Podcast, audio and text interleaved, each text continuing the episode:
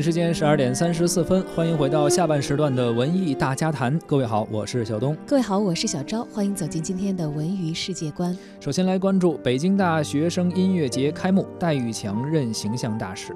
近日呢，二零一八年北京大学生音乐节在北京拉开帷幕，由北京市委教育工委、北京市教委主办。自二零一五年来，北京市将原大学生艺术展演活动按照艺术类别进行了划分，啊，调整为了舞蹈节、戏剧节、音乐节和书画艺术作品展等，分别在不同的年度举办。今年呢是大学生音乐节第一次单独的举办，该活动呢以“激扬青春，向美而行”为主题，时间从六月延续至十一月。本次大学生音乐节的参与院校包括了中国音乐学院、中央音乐学院等等专业的艺术类院校，也包含清华大学、北京航空航天大学、中央财经大学等非艺术类的院校。这些来自不同高校的学生朋友们，不仅在开幕式的音乐会上带来了民歌联唱、合唱、管弦乐合奏、音乐剧目等等节目，还会在随后的几个月时间当中参与集中的展演、走进社区、参与社会实践等一系列的活动。在这次音乐节中啊，戴玉强任形象大使，他也特意强调说，如果都是来自艺术院校的大学生来参加这个节，那就没有什么具体的意义了啊。说现在社会上都说没有音乐教育的教育是不完整的，但是音乐教育和音乐家的教育是两回事儿。他认为啊，音乐教育是让每一个学生都能够去欣赏艺术的一种教育，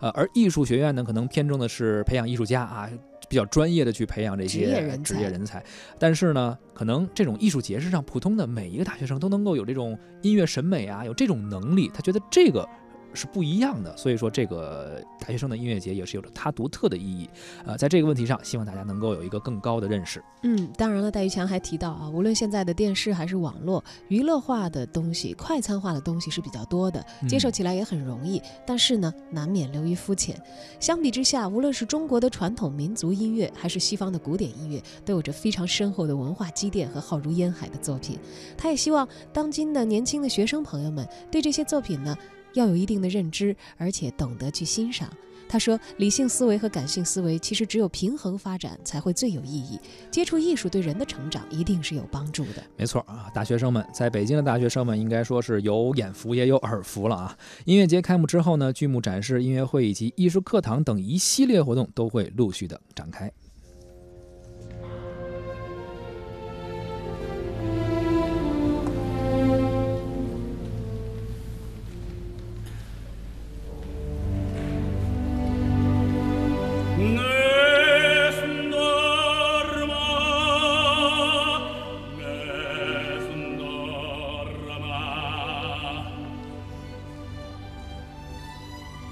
Ooh.